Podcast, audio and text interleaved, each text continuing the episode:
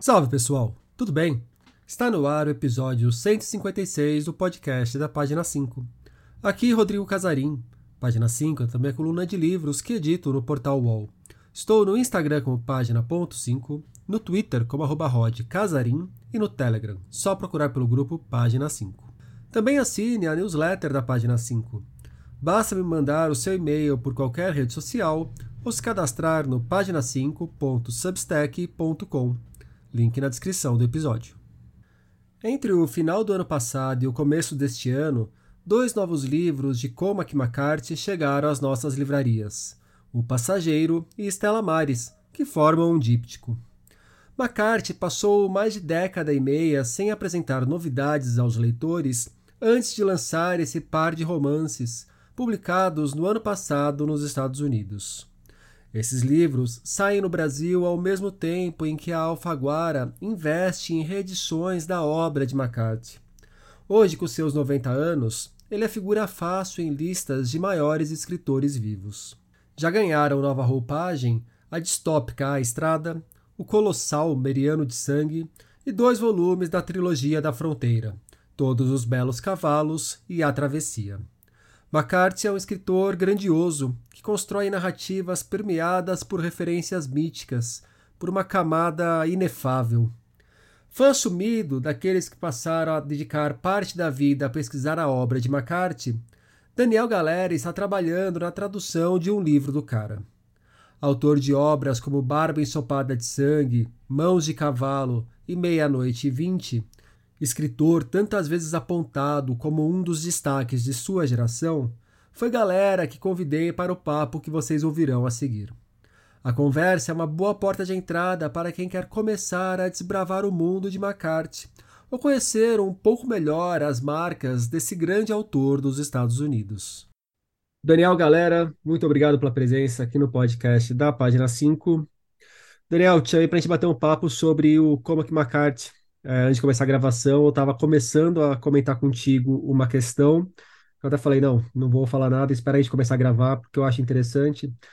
Porque você estava falando, né, que o McCarthy é um cara que você sente à vontade para falar a respeito, de tanto que você o admira.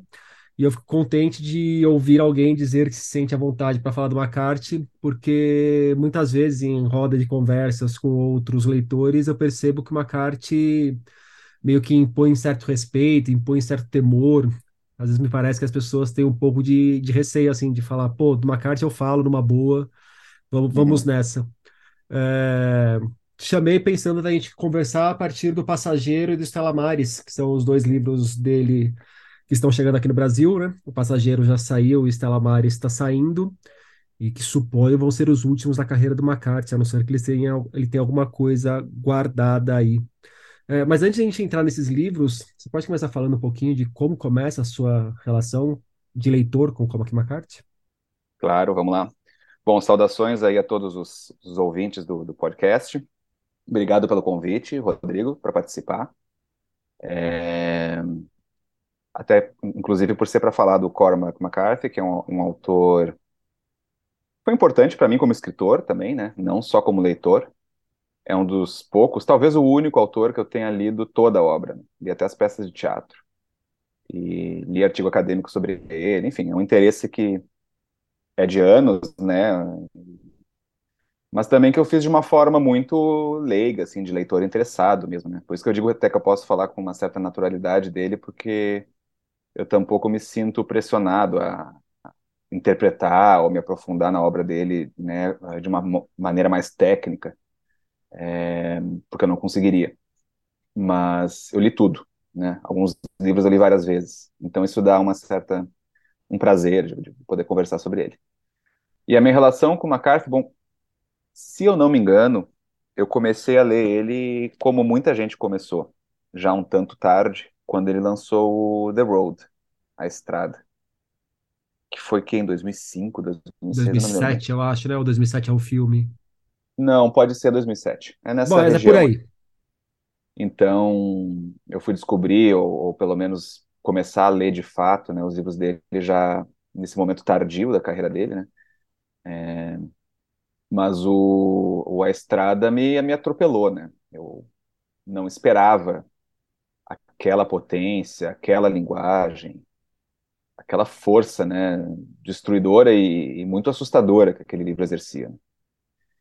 E eu já tinha, acho que eu sempre tive um, uma certa inclinação a gostar desse tipo de narrativa, não só pós-apocalíptica, mas com esse pendor meio, essa coisa do gótico sulista, né, do qual o McCarthy é um dos, dos expoentes, que tem essas tintas violentas, misteriosas, né, aquele excesso é, descritivo e um, uma, uma, uma, exuberância em termos de, de, de, sangue, corpo e né, lama, natureza, né, a natureza com essa força também potencialmente destruidora.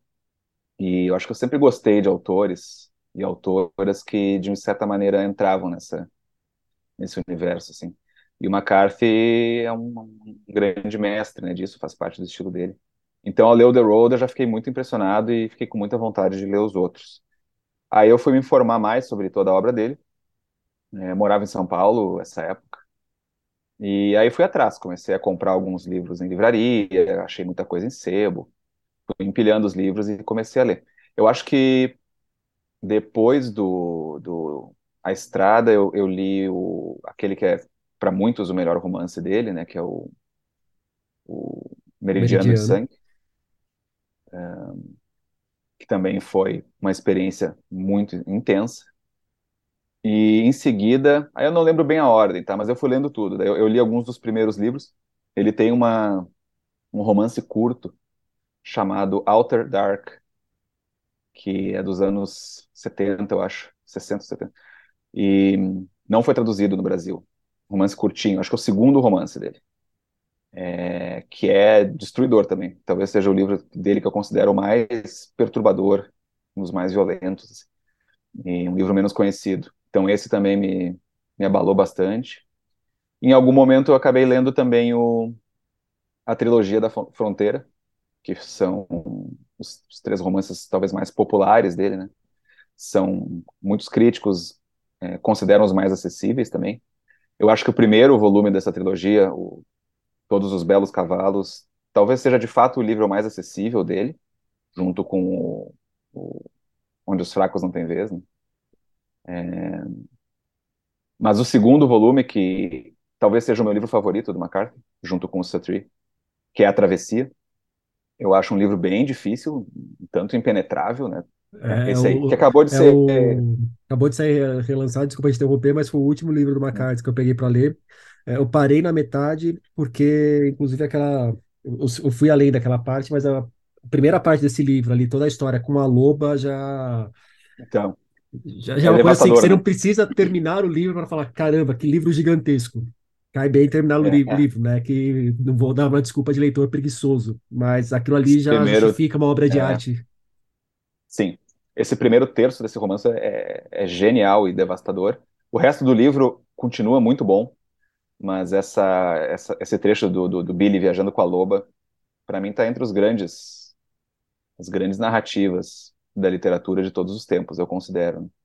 Aí quando eu li o, A Travessia, de novo, fui derrubado, né, pela, pela, pela força do livro e tal. E aí fui indo. Um, em algum momento, acho que aí depois quando eu morava, eu li alguns desses livros que eu falei, eu, eu li morando em São Paulo, e um tempo de, pouco tempo depois, eu me mudei para Garopaba, onde eu morei durante um ano e meio. E minha estadia lá, essa, essa passagem da minha vida que eu morei lá, é, acabou também levando, me levando a escrever o Barba Ensopada de Sangue, é, meu romance e tal. E, mas antes de começar a escrever, eu tinha levado os livros do McCarthy para Garopaba e me pus daí a, pela primeira vez o, a, a, proposta comigo mesmo, né, de de fato ler tudo que ele havia escrito. Então, eu me lembro que eu comprei mais os dois ou três que faltavam, e aí os que eu não tinha lido ainda eu li de fileira, né. Então, eu acabei lendo o Suttree, que é o para algumas alguns uh, leitores e, e, estudiosos da obra dele consideram o Meridiano de Sangue sua obra máxima, né. Mas há quem considere o Suttree também. Esse não uh, saiu no Brasil também, né?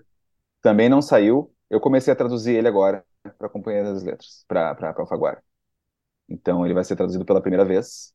É um romance também longo, de quase 500 páginas, e é, e é o romance mais autobiográfico do Cormac McCarthy. Isso é muito interessante, né? Se passa na cidade de Knoxville, nos anos 50, que é a cidade. Uh, eu não, não, me lembro com certeza se ele nasceu lá, mas ele, ele passou a juventude lá e, e uma parte da, da, da, sua vida jovem adulto, né? E é um romance muito interessante, também muito forte, que não tem nada a ver com o, nem com o mundo assim mais né, esse mundo quase fantástico do, do, do gótico sulista que ele trabalhava antes e nem com a fase posterior que é a fase western, né? essas histórias de Velho Oeste que ele ajudou a recriar, inclusive, né, os livros dele. Então é um livro situado ali no meio, hum, enfim, sua obra mais autobiográfica e tal. E eu sou apaixonado por esse romance. Ele foi uma grande influência para mim é, na escrita do, do Barba Ensopada de Sangue. Então a história é um pouco essa. E aí depois eu terminei, li Onde os Fracos Não Têm Vez. Ele tem duas peças de teatro muito legais. Uma delas virou filme até, que é só uma conversa entre dois homens. É um sujeito que salva o, salva o outro, que ia se suicidar na linha do trem, do metrô, e leva ele para casa. E aí é só os dois conversando no apartamento durante 70, 90 páginas. É só um diálogo contínuo. E como é que se chama? The Sunset Limited, o nome desse, dessa peça. E ela virou um filme com o Tommy Lee Jones e acho que o Samuel L. Jackson que são, é, são dois puta atores representando essa dupla, né, esse, esse, duelo verbal, assim, meio um copo de cólera, assim, sabe? Mas entre esses dois homens mais, mais velhos e, e ficam debatendo ali se a vida vale sentido da vida, se, se, se, o cara fez certo em salvar o outro e tal. É muito legal. E aí fui indo, eu cheguei até que eu cheguei de novo no The Road. E é isso, desde então eu tenho esperado também esses livros novos, né, que a gente sabia que, que McCarthy vinha escrevendo há muitos anos e que saíram ano passado, né? então esse ano também, né, o, o Passageiro e o Estela Maris, que são, uma, são livros que funcionam juntos, né? Eles poderiam, em tese, estar uh, tá no mesmo volume. Uhum. Poderiam estar. Tá.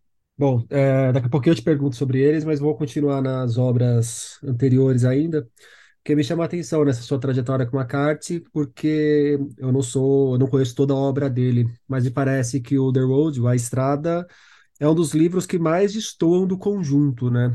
É, quando a gente fala do McCarthy, pelo menos a impressão que eu tenho é que os leitores já pensam no, na reformulação do Faroeste, é, principalmente por conta da trilogia da Fronteira, e do Meridiano de Sangue, que não vou falar que é o melhor livro dele, porque eu não conheço a obra toda, mas é um dos melhores livros que eu já li na vida, tranquilamente. Uhum. É, mas, por outro lado, no The Road, a obsessão dele com alguns aspectos da linguagem e aquela a maneira como ele transforma alguns personagens e mais do que humanos, mas como se fosse um símbolo de grandes forças que nos regem ou que poderiam nos reger, já está ali também, né? Você uhum. pensa ali na criança do The Road como um exemplo do que seria a bondade, ou a potência de bondade, em contraponto ao. Como é que chama? O careca grandão do Meridiano? O, o Holden, juiz Holden. O juiz Holden. Que é a encarnação de, do, do diabo. Do mal aleatório e. Como que você é observa esses, esses dois aspectos na obra dele? Primeiro, esse trabalho com a linguagem, que vai tem um, o McCarthy tem um estilo que quando você começa ali, você já saca ali o, o que, que, que, que. Uhum. E essa maneira como ele transforma alguns personagens em grandes símbolos do, de questões que podem extrapolar a gente. Sim. Tem uma coisa muito mítica aí, né? Da mitologia cristã, inclusive. Sim, é, mítico é uma palavra importante. É... Então, o, estilo do McCarthy é um, ele é um pouco um enigma, né? Até para autores e estudiosos muito mais bem equipados que eu para analisar, né? Eu já li algumas coisas analisando o estilo dele. Mas é isso, as principais referências dele parecem ser, uh, em primeiro lugar, a Bíblia, né? Em especial a Bíblia King James, que é uma versão em inglês com uma linguagem bem específica, né? Que muitas coisas, muitos cacoetes, ou não, não sei se são cacoetes, mas decisões, né? Ou obsessões de linguagem do McCarthy é, se espelha um pouco na, na Bíblia de uh, King James. Inclusive esse encadeamento de orações com conjunção, né? E, e, e. Uma recusa a, usar vírgula, né? Que cria essa cadência um pouco mítica e parece tem uma, uma pisada forte, assim, né? Então ele abre a porta e ele pega o não sei o quê, ele pega o copo e ele enche de água e olha para a rua e vê o crepúsculo que está terminando, sabe? Então, e, e, e, e. É, não é falei que, exatamente mas é uma um E. enumeração, é, não é uma enumeração de objetos ou, ou coisas, mas é um, é um encadeamento de, de, de pequenas ações, né? Muito é, simples e, e, né, modulares e, e elementares que ele vai encadeando e, e gera esse acúmulo que de repente a coisa parece muito mais solene e cheia de implicações e de, e de subtextos do que pareceria se ele tivesse escrito aquele mesmo, aquela mesma ação com orações divididas por ponto, com um uso de vírgula um pouco mais convencional. Isso é uma coisa que a gente percebe em todos os livros dele. Aham. Vou até fazer um comentário sobre isso, porque eu sei que tem muitos ouvintes que escutam o podcast e que às vezes são escritores iniciantes ou querem escrever. E é até interessante você observar o estilo do McCarthy dentro do conjunto todo de um livro, como que poderia, numa frase curta, soar como um problema imenso. Fala, meu, esse cara não sabe escrever para repetir tantas vezes o E, como que isso se consolida como um estilo de fato, né? É, então, o- como que ele consegue fazer isso? É um tema de, de pesquisa e debate até hoje, porque autores que não são Cormac McCarthy, sejam eles quem for, e tentam ah, simular o que ele faz, é, não vou dizer que fica necessariamente ruim, né, mas a- alcançar o efeito específico que ele alcança é, não parece possível, né? Então, eu acho que um outro aspecto, do, que, que- que- um outro ingrediente desse estilo dele, que causa tanto, tanto impacto, é a própria variação e a riqueza léxica, né? E a variação verbal e a variação de, de, de- vocábulos que ele, que ele emprega, né? Enfim, é uma coisa um pouco. o- Tem um outro autor mais, mais os dois eram, eram contemporâneos de certo modo, mas é, com uma literatura de apelo a gerações mais jovens, que foi o David Foster Wallace, né? Que também era muito, é, se, se ressaltava muito, né? a- como ele parecia, parecia não, não apenas que ele tinha lido todos os dicionários do mundo, como as pessoas que fazem os dicionários, na verdade, deviam ler os livros dele para fazer os dicionários, né? E o McCarthy é um autor desses. Eu estou traduzindo agora o Sutri e é muito gozado, porque às vezes eu encontro alguns termos que eu não faço a menor ideia do que que é, e eu olho todos os dicionários e não encontro. Olho dicionários de inglês, Oxford, todos, os da internet, os em papel que eu tenho, a palavra não aparece. Aí eu começo a procurar na internet, né? Vou para aquele segundo momento que a gente começa a pesquisar glossários e, e sites de tradução de gírias. E é muito comum aparecer em blogs um pouco mais antigos, eh, leitores do McCarthy, leitores ame- norte-americanos, né? Eh, ou ingleses, ou enfim, cuja língua nativa é o inglês, eh, compilando listas de palavras, principalmente no Sutri, que eles não sabiam que eram e não conseguiram descobrir, para compartilhar com outros e tentar. Então, às vezes aparece alguém que sabe o significado. Então, assim, ele, ele tem um, uma variação verbal e, e claro, ele, ele bebe muito de formas antiquadas das palavras, né? Então, com muita frequência, palavras dele que não estão em dicionário, se tu vai pesquisar num dicionário etimológico, e aí tu percebe que são formas do inglês antigo, que ele escolhe usar para criar um pouco também, acrescentar um pouco, eu acho, a esse, a esse, essa atmosfera, né, de, de uma coisa meio mítica, ancestral, primitiva, né, da qual ele bebe muito. É, tanto no sentido da, da, das histórias formadoras, né, da, da, do Ocidente, assim, é, quanto no sentido primitivo mesmo, assim, de uma coisa quase pré-humana, né, dessas energias telúricas e naturais e cósmicas, né, que parece que estão sempre orbitando em torno dos personagens dele.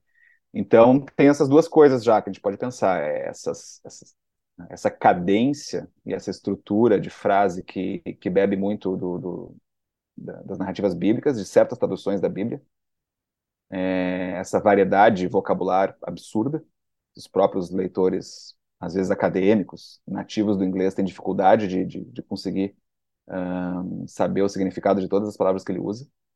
É, ele trabalha bastante com contrações de palavras também, que é uma coisa que no inglês se faz de um jeito diferente que no português, né?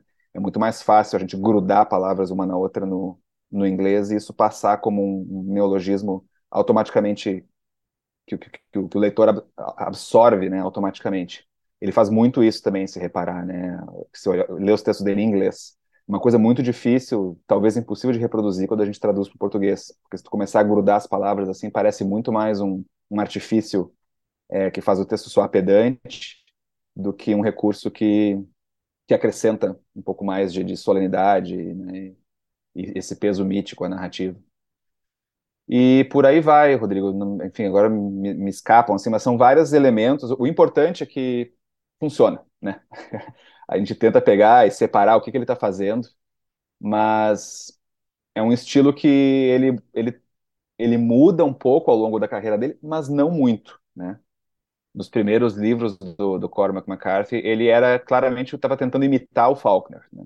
Se a gente pega os, os livros do, do William Faulkner no original e compara com os primeiros romances do, do MacArthur, a gente vê que o William Faulkner foi realmente o grande autor que fez a cabeça dele é, como escritor na, nas primeiras obras. Né? E também a gente vê ecos do Herman Melville, é, do próprio Joyce e outros modernistas. Né? Ele, ele é um cara que também está explorando recursos é, desses, desses autores. Mas vai transformando, né? Então ele tem um primeiro momento que é meio vamos brincar de ser é, William Faulkner. Aí depois ele, eu acho que ele chega no Suttree, que já entra uma carga desse modernismo joyceano na linguagem, na narrativa dele um pouco mais explícita. É, e depois ele passa para esses livros do, do Velho Oeste, né, que ele reinventa. E aí é uma linguagem também toda que bebe, enfim, das referências do inglês usado nessa região, naquele século XVIII e XIX, né. E no fim a gente tem a partir do A Estrada, né? Que é um livro que também é um ponto de virada na carreira dele. É, o que ele produziu depois do A Estrada é uma combinação dessa linguagem que ele já tinha com um, um vocabulário científico bem moderno ou mesmo pós-moderno, né? Misturado. É, e, e um fraseado e, e uma composição um pouco menos rebuscada, um pouco mais simples né, um pouco mais tradicional, talvez, que a gente vê, inclusive, no, no Passageiro e no, no Estela. Podem ser livros não tão fáceis de ler, mas eles estão longe de ser difíceis como eram o Meridiano de Sangue, como Elsa Tree, como, como são os primeiros livros dele, né? São livros um pouco mais acessíveis e que soam um pouco mais modernos para o nosso ouvido. E de repente, num parágrafo, ele desemboca nessa coisa mítica, primitiva, bíblica, entra fundo faz umas elucubrações metafísicas intransponíveis e daqui a pouco, pá, ele sai disso e tem um físico conversando com um outro num bar e parece que a gente está de novo no, no século XXI, né? É muito interessante essa oscilação que ele faz. Uma palavra que me vem muito à cabeça quando eu leio McCarthy é uma que eu ligo muito a um outro escritor de língua inglesa, que é o Neil Gaiman, que é o inefável. Parece que tem sempre a coisa ali do inefável é, boa palavra. toda, toda a narrativa do McCarthy.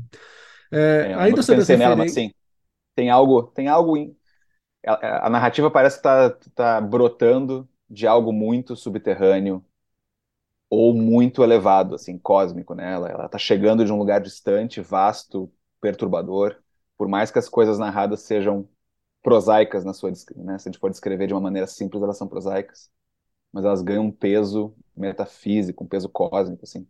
E, enfim, é muito fácil tentar fazer isso e se dar mal, né? Escorregar, porque a gente soa realmente solene, patético, pedante, ingênuo, né? Mas uma McCarthy, mesmo quando é, porque às vezes é, se a gente for analisar com rigorosamente, às vezes o, o material dele é um pouco pomposo, de uma maneira quase descamba para o ridículo. É, uma estrada tem os momentos é. bem cafonas, inclusive. Assim, não momentos, é. tem uma frase ou outra ali numa estrada que você fala, pô, que bonitinho. que... Ele anda na corda bamba do cafona, do ridículo, do exagerado, né? do, do pomposo, é, mas não cai. É, mesmo os críticos dele costumam admitir isso, assim, tipo, realmente tem um tratamento de linguagem aí que, que outro autor fazendo, a gente ia ter um livro ilegível, né?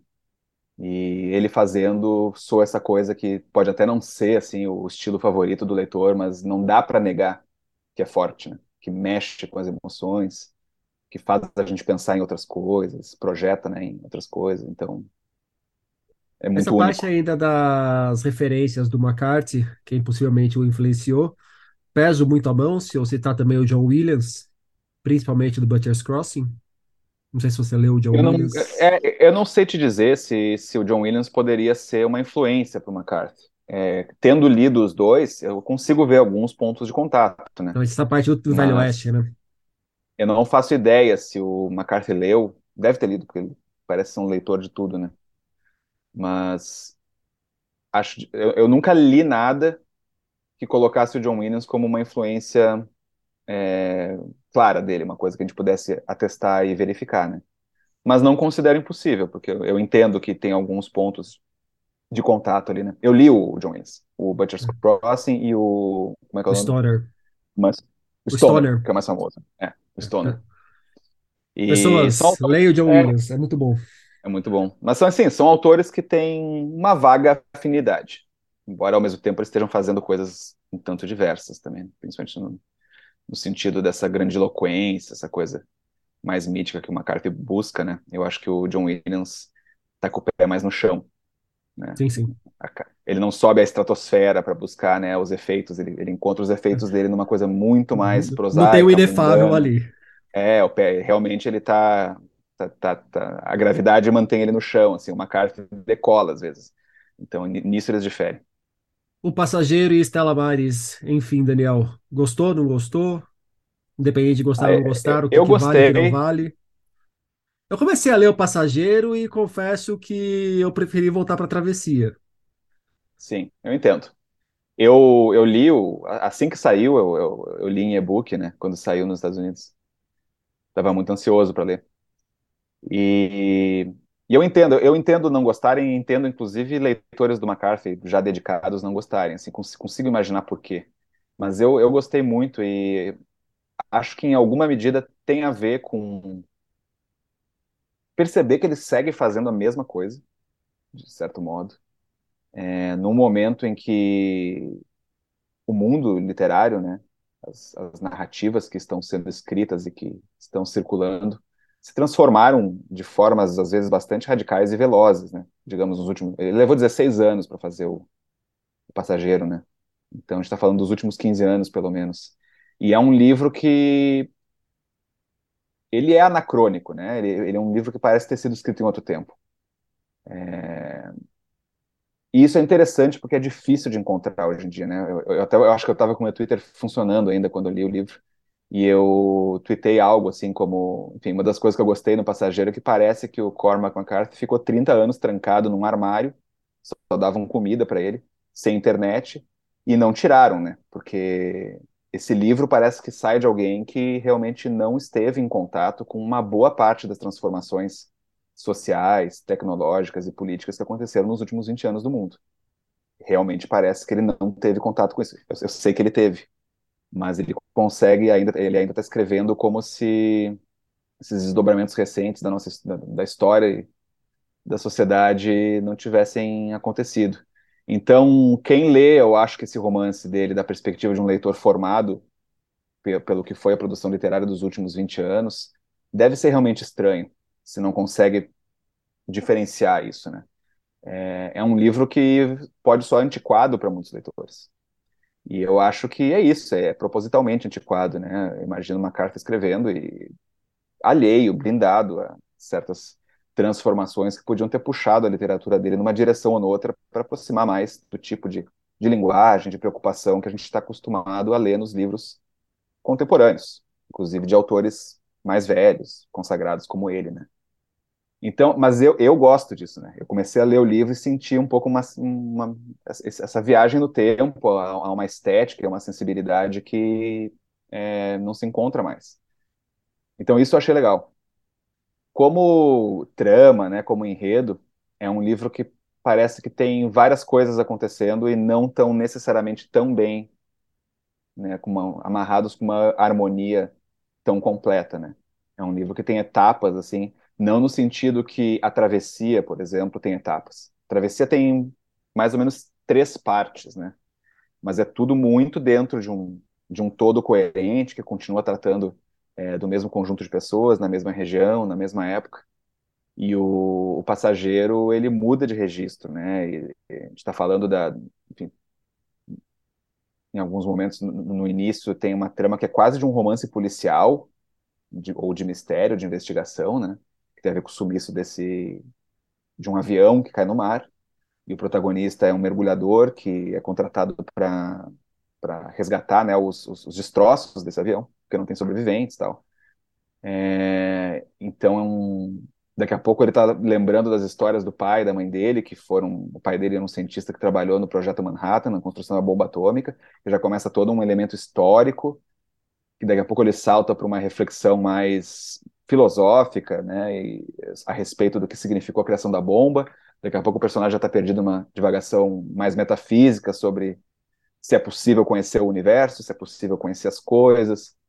E aí, tipo, meu Deus, né, ele vai te levando de um lado para outro. Aí a relação com essa irmã dele, que é uma relação incestuosa, de certo modo. De certo modo, não, é, né? Eles não chegam às vias de fato depois que a gente lê os livros, mas. É, são apaixonados um pelo outro, um, um, amor proibido, né, que eles não sentem, não se sentem autorizados a, a, levar em frente. E aí vai, né? E no final do romance do passageiro, essa história é um pouco de investigação. Depois, no meio do livro, a gente tem um tipo de diálogo dele com aquele advogado e aqueles agentes do, do serviço secreto visitando a casa dele, perseguindo ele, que parece uma coisa tirada mais de, de do, do, roteiro de Onde os Fracos Não Têm Vez, né?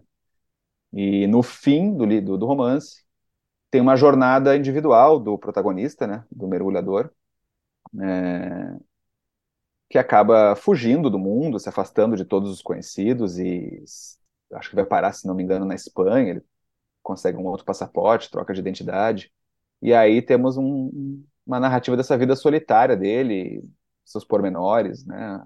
Que é uma coisa muito semelhante ao que ele descreve no Sutry, por exemplo, que é esse romance que eu estou traduzindo agora. Então a gente tem um pouco no passageiro uma certa colagem de diversos registros, né, diversos estilos e, e temas que o McCarthy é, explorou na obra dele, mas sem a coerência, né, aquela sensação de uma coisa redonda, potente pela sua solidez, né, sem distrações, sem é, que a gente encontra nos romances anteriores dele. Então, por muitos motivos, eu entendo que muitos leitores cheguem nele e, e fiquem talvez levemente frustrados com o que encontram, né?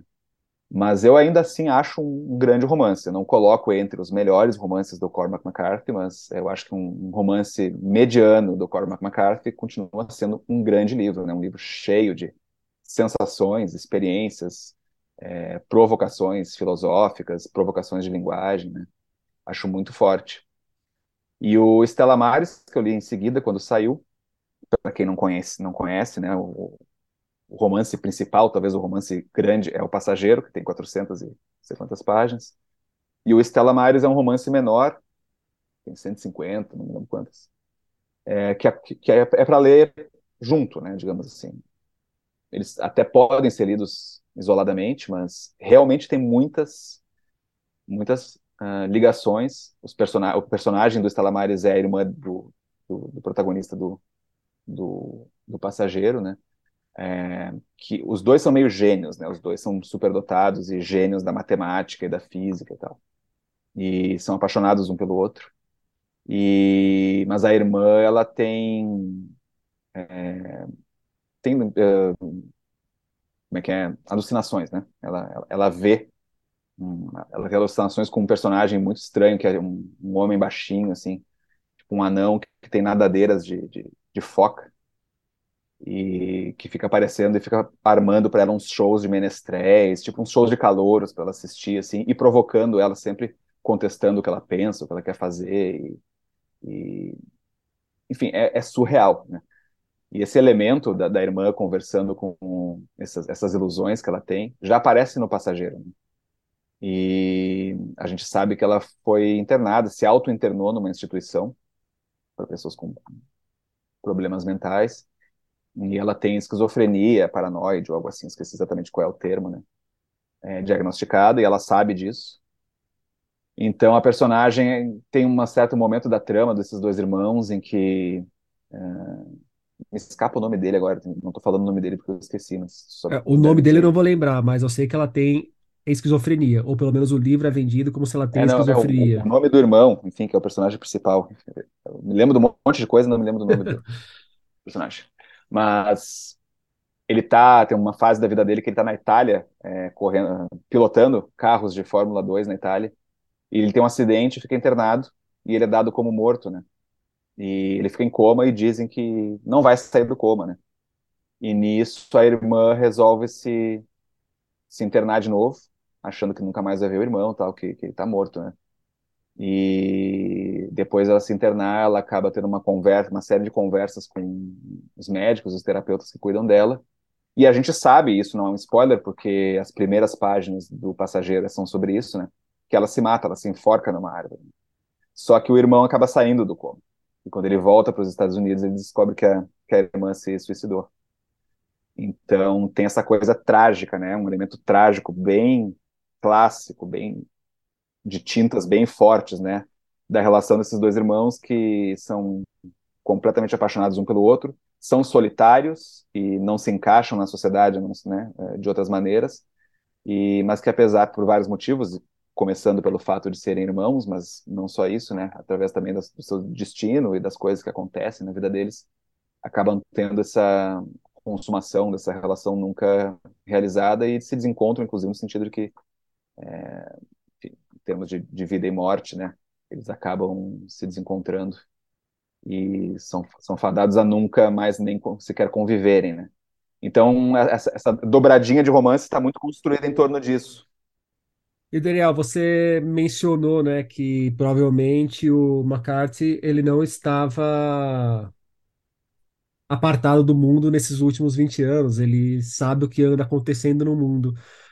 Mas isso a gente supõe que nem isso é fácil da gente cravar de que maneira que ele está recebendo as coisas do mundo e como ele está reagindo a isso, né? Porque ele é uma figura bem misteriosa também. Uhum. Bem reclusa, não? Sim, sempre foi, né? Ele tem uma biografia até bem obscura e tal. Mas o, o romance Tree dá umas pistas, né? Porque a gente sabe que o livro é um pouco, é, pelo menos parcialmente autobiográfico, então é interessante de investigar a partir dali. Mas ele sempre foi, desde o início, um autor mais preocupado com as chamadas grandes questões, né?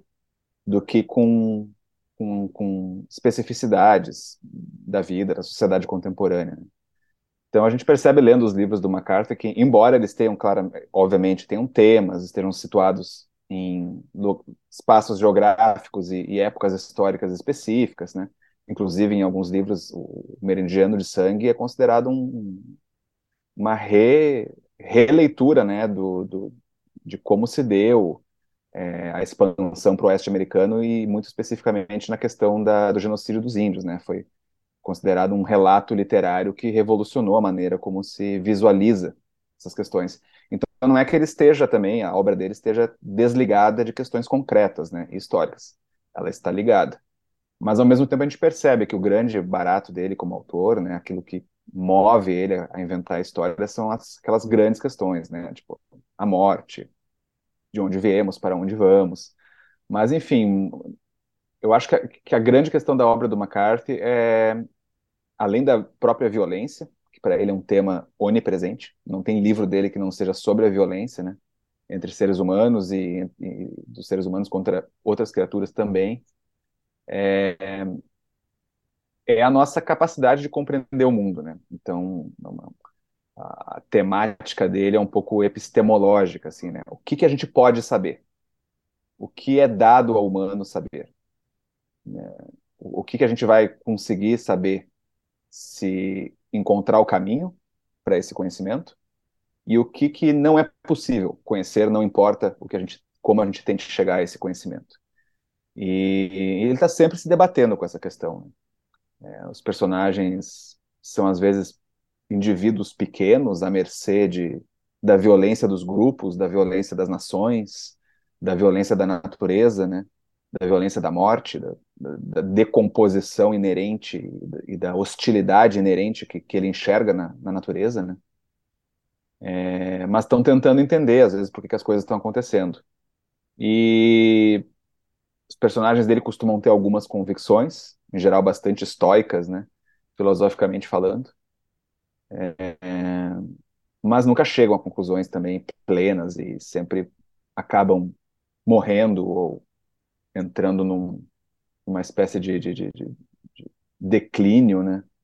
da sua vida corporal, mental, não, não alcançando respostas, né? uh, mas, mas se debatendo com as perguntas. E ele é um autor que não, não se desagarra dessa, dessa busca, né? Então, eu acho que se a gente vê O Passageiro, por exemplo, que é um livro que se passa, que foi, foi escrito nos últimos 15 anos e, e lançado no mundo atual, ele é um livro que ainda está, acima de tudo, preocupado com essas questões, né? É, dessa vez ele não, não vai tanto na, na, nessa natureza mais primitiva, né? É, nesse gótico sulista que, que o consagrou, é, e, e, e, faz mais essas perguntas, investiga mais essas questões pela lente da ciência. Né? E isso tem a ver com um dado da biografia dele, recente, que é, nos últimos 15, 20 anos, ele se aproximou de um instituto de científico chamado The Santa Fe Institute, na Califórnia, e que é um think tank, um, instituição que reúne é, cientistas e gênios de várias disciplinas, mas principalmente ciências é, de, que se chamam de exatas ainda, né? Físicos, matemáticos, físicos teóricos, é, biólogos, neurocientistas.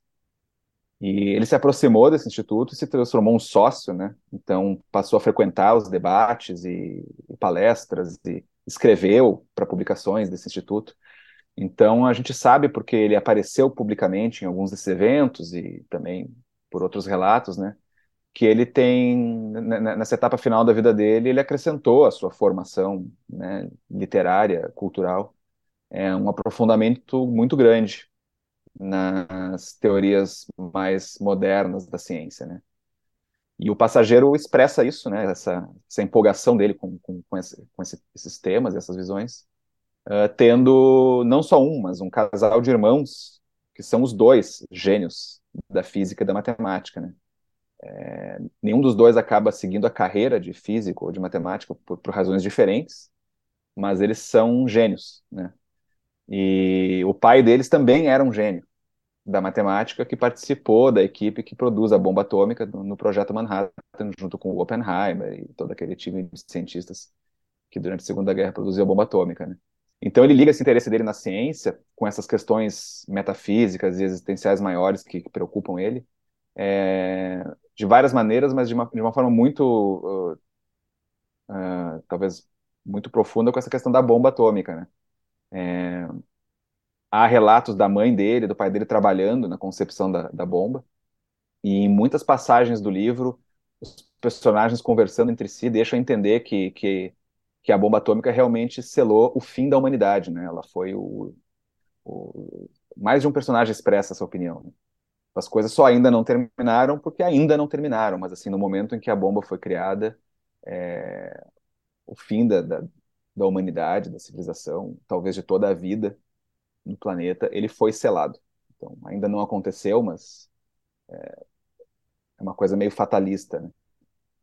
Então isso é um exemplo de como ele pega, eu acho, essa, esse mergulho dele na ciência, e, e, e é muito curioso, né, o, a, a, forma como a ciência aparece no romance é um pouco frustrante para o leitor leigo, porque como esses personagens dele eram geniais e eram, de fato, cientistas, né, muito brilhantes, ou pelo menos jovens é, hiperdotados e, e, e muito versados nessa ciência, quando eles conversam sobre isso, eles não ficam explicando como funcionam as, essas teorias ou esses inventos é, de uma maneira suficientemente clara e didática que o leitor consiga participar. Eles falam entre eles mencionando nomes de pessoas, mencionando nomes de teorias ou de equações e vão largando sem dar mais explicações, né? Então é muito impenetrável para qualquer leitor que não tenha lido pelo menos um punhado de livros de divulgação, divulgação científica. E eu acho que tem camadas ali que são impenetráveis para qualquer um que não seja de fato um cientista da área. E, e, e, isso também eu acho que vai parecer, vai, vai ter um efeito diferente para cada leitor, né? Porque para muitos pode soar frustrante, irritante, né? E até pedante, num certo sentido, porque parece que o McCarthy está querendo insinuar que ele próprio sabe e entende muito mais do que ele provavelmente sabe e entende sobre esses temas, afinal ele não é um, um físico teórico, né? Mas para outros leitores talvez soe interessante, porque não deixa de ser verossímil, num certo sentido, que aqueles personagens conversem exatamente dessa maneira que está ali. Né? No mundo real, no mundo verossímil, essas pessoas não estariam se dando ao trabalho de mastigar o que elas estão conversando entre si para um leitor que está atrás da cortina escutando o que eles estão dizendo. Então, é complicado. Né? E, e o leitor que se vira um pouco também, né? É, e acho que é isso também, o leitor que se interessou, quer entender mais, dá um Google, pega um livro, vai ler um livro sobre as teorias modernas da ciência que seja direcionado a leigos e tal. Então, é complexo, né? Não é um, realmente não é um romance que, que vai descer fácil assim para todos os leitores e não é necessariamente que ele seja difícil, é que ele tem escolhas peculiares de criação, de narrativa, né? Que funcionam para uns e talvez não funcionem para outros. Mas eu acho que McCarthy é um autor que opera num, num nível já há muito tempo, né? De que ele faz o que ele faz. Tá nem aí realmente se, se, se, se, é o maior número de pessoas possível vai conseguir entender e entrar naquilo. Não, não me parece ser a preocupação dele. E a, a, gente falou dessa figura reclusa que ele é, você já tinha comentado sobre a dificuldade de traduzir certos trechos da obra dele por conta da maneira que ele utiliza a linguagem e o vocabulário dele, que às vezes é inusual até para quem domina a língua inglesa e para quem tá, para quem vive na, na Inglaterra ou nos Estados Unidos. É, em algum momento você pensou ou tentou se comunicar com ele para falar sobre a tradução? Ou mais do que isso, em algum momento você não, conseguiu nem... falar com ele, vocês já viraram grandes amigos e não falou nada até agora? Não, não, nem me ocorreu, é, nem me ocorreu. Eu acho que ele realmente não tem como, assim. Ele não, ele não tá nem aí. Ele, Pelo menos uma desculpa você tem, né, para tentar é, se, se interessar. Que eu saiba, o McCarthy não dialoga com, com tradutores, é, até onde eu sei. Mas eu confesso que eu não tentei, né? não tentei. E não, não quero, na verdade. Não acho, porque assim, se abrir essa, essa janela, aí a quantidade de coisas que eu teria para consultar com ele é tão gigantesca que é melhor nem começar, porque né, não dá nem para escolher o que eu gostaria de, de perguntar para ele. E claro que o cara não vai responder, mesmo que ele fosse muito generoso e tal, não estaria disposto a me atender mais do que um par de vezes para responder um número X de questões e deu. Né? Então não adianta. Né? Eu não acho que resolveria. Não. A questão de traduzir o Satri não é ter meia dúzia de dúvidas de coisas que eu não entendi. É uma questão que, que atravessa o romance inteiro, atravessa quase 500 páginas do livro. É, é frase a frase. E, mas assim, eu tenho, tô bem feliz assim com o resultado que está saindo. Eu acho que traduzir o McCarthy mais do que outros autores que eu traduzi é, tem um, tem uma estratégia de tradução ali, embora seja prosa, que talvez seja um pouco mais tem um pouco mais de afinidade com traduzir poesia, né, no, no nível da recriação daquilo que a gente está lendo no original, né? Como eu li todos os livros do McCarthy, li alguns várias vezes, eu tenho essa voz dele em inglês na minha cabeça. E eu tenho um espectro de como ele deve soar em português em algum lugar da, da minha imaginação também.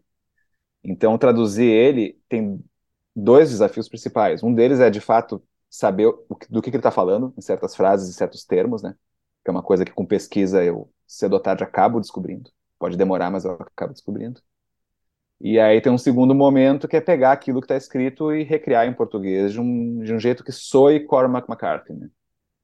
Então, às vezes, isso implica, como em toda tradução, em, em se manter mais fiel literalmente ao texto, né? Tentar preservar é, as estratégias dele próprio em termos de sintaxe, de, de, de organização das, das, frases, né? Mas às vezes me, me leva a tomar algumas liberdades.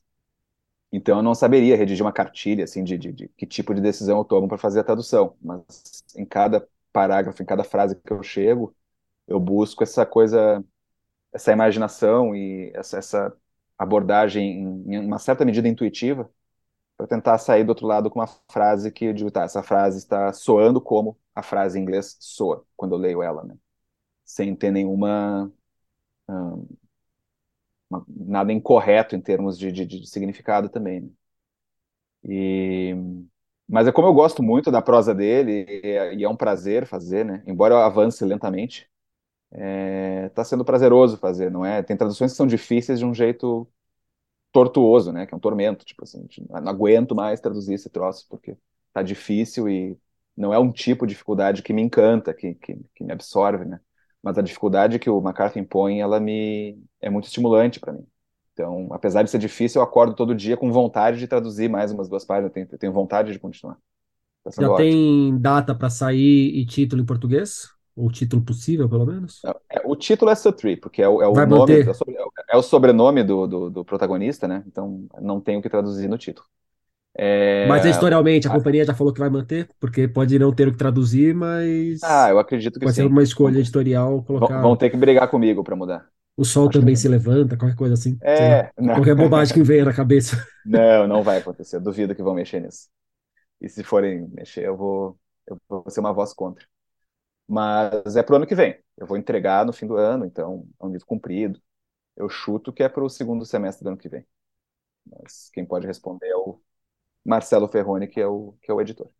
Ah, mas também responder agora o que que vai ser o segundo semestre do ano que vem vale muito pouco. É melhor esperar É, sair ele de não vai, ele não vai te porque. dizer, então não adianta. Mas eu, eu chuto que no segundo semestre do ano que vem, talvez pinte.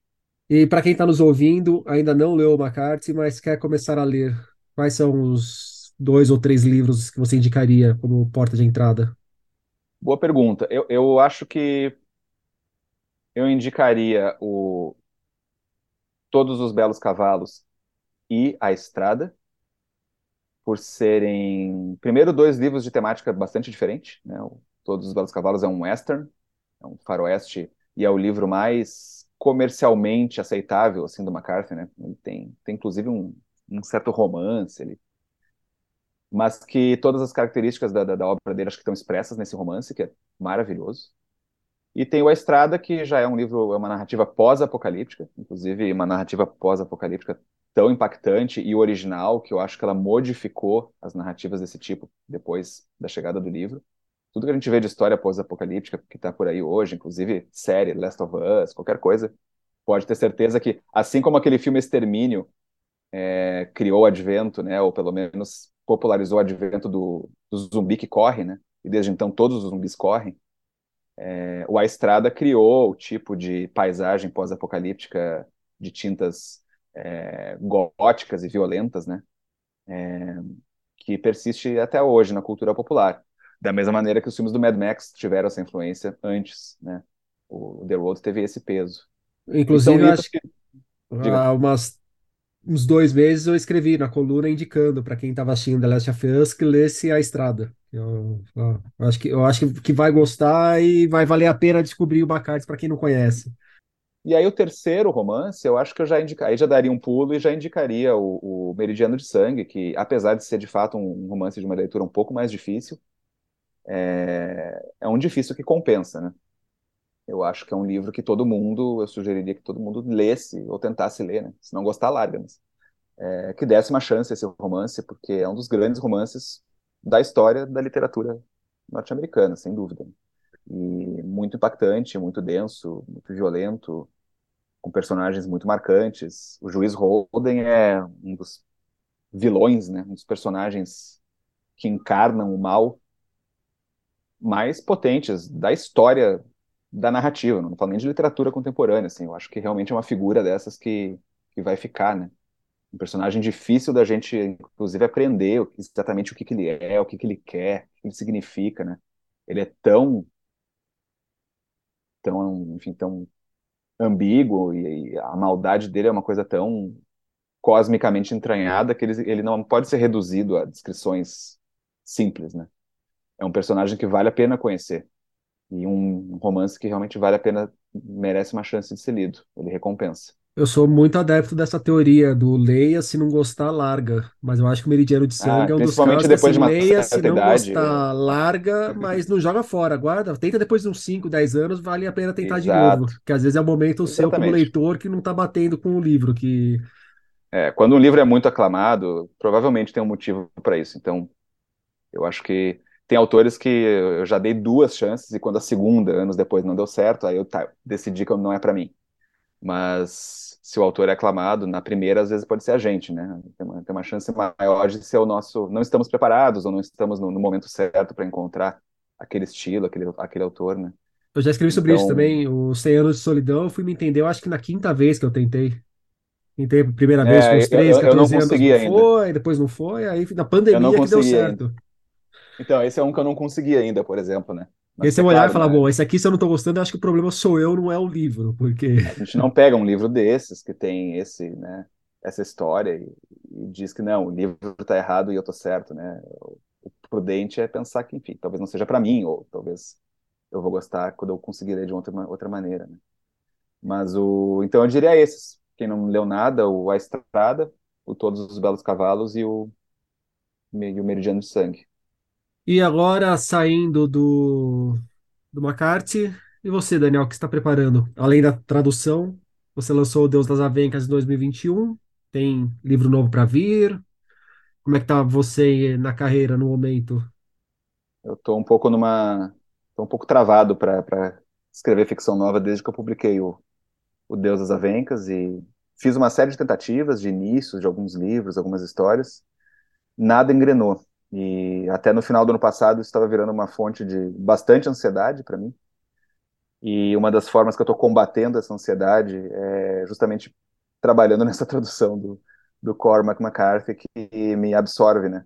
Então eu não tenho muito espaço mental para cultivar a minha ansiedade, já que escrever e não conseguir não estava funcionando. Mas, uh, mas enfim, estou esperançoso de que logo vai rolar, porque não é a primeira vez na, na minha vida que demora um tempo para encontrar o projeto seguinte, né? E muitas vezes aconteceu de eu estar indeciso ou me sentindo incapacitado, e justamente ao, ao me sentir é, tragado por um trabalho de tradução exigente, ou que tinha um prazo muito apertado, a incapacidade de ter tempo de escrever me fazia fazer com que a ideia vi, viesse, né? Então estou esperando que esse ano eu consiga começar um livro novo, mas não tenho nada, não, nem um continho. Então lamento aos, aos que me acompanham e os meus leitores, mas o que teve de novidade, que na verdade não é uma novidade, né, muito, foi o relançamento, né, lançamento de uma edição especial do Barba Ensopada de Sangue, uhum. meu romance que foi lançado originalmente em 2012, e Acompanhando as Letras fez uma linda edição comemorativa de 10 anos, que tem capa dura, tem, tem prefácio da Carol Ben-Simon, pós-fácio do Júlio Pimentel. Então, para quem não leu o livro ainda, ou quem gosta muito, tem essa essa vibe meio, talvez um pouco colecionadora. É um livro lindo, assim, de ter na estante também. E aí eu tô, inclusive, trabalhando mais na divulgação desse, dessa edição comemorativa no momento do que propriamente num, num livro novo. Mas espero ter notícias mais interessantes nesse, nesse sentido na próxima vez que a gente conversar. É, a Carol, que é outra grande fã do McCarthy, eu lembro dela, é, lembro a Carol o Chechenesky é, né? é também, né? Chechenesky, tem vários, vários fãs aí. Para fechar o nosso papo, me indica um livro. Indicar um livro. Cara, eu acabei de ler um, um livro que eu gostei bastante, da Ana Paula Pacheco. Me corrija se eu, se eu tiver me enganado, porque minha memória anda, mas pela Fósforo. Fósforo. É, chamado Pandora. É, romance bem legal, inventivo, que mistura a vivência e as, as angústias da pandemia com uma fabulação multiespécie, digamos assim, né? Tem a protagonista é uma professora que está atravessando o isolamento, a quarentena, né, durante a pandemia, e entre questões pessoais lá de, de, de, seu trabalho como professora e um caso que ela tem com uma moradora de uma ocupação, ela também tem relacionamentos com animais, né? Mais especificamente um, um pangolim e um morcego, que eram os animais a, a quem foi atribuída em algum momento, né, em alguns momentos foi atribuído, talvez, supostamente, a origem né, do, do vírus que, que se tornou o coronavírus, coronavírus humano. Né? E um livro bastante inventivo, instigante, acho que também socialmente muito lúcido e provocador. Né? Foi uma, uma boa surpresa. Recomendo. Pandora. Muito bom. Daniel, galera, muito obrigado pelo papo. Obrigado, Rodrigo. Foi um prazer e fico à disposição aí. E é isso, leiam McCarthy que vale e torçam por mim para a tradução ficar à altura desse autor tão especial. E aí terem notícias no decorrer do caminho. Valeu, tchau. O Passageiro, traduzido por Jório Dauster, e Stella Maris, traduzido por Cássio de Arantes Leite, ambos de Cormac McCarthy, chega aos leitores pela Alfaguara. Por hoje é isso aí, pessoal. Indica o podcast para os amigos e inimigos. Um abraço, um beijo, um aperto de mão e até a semana que vem.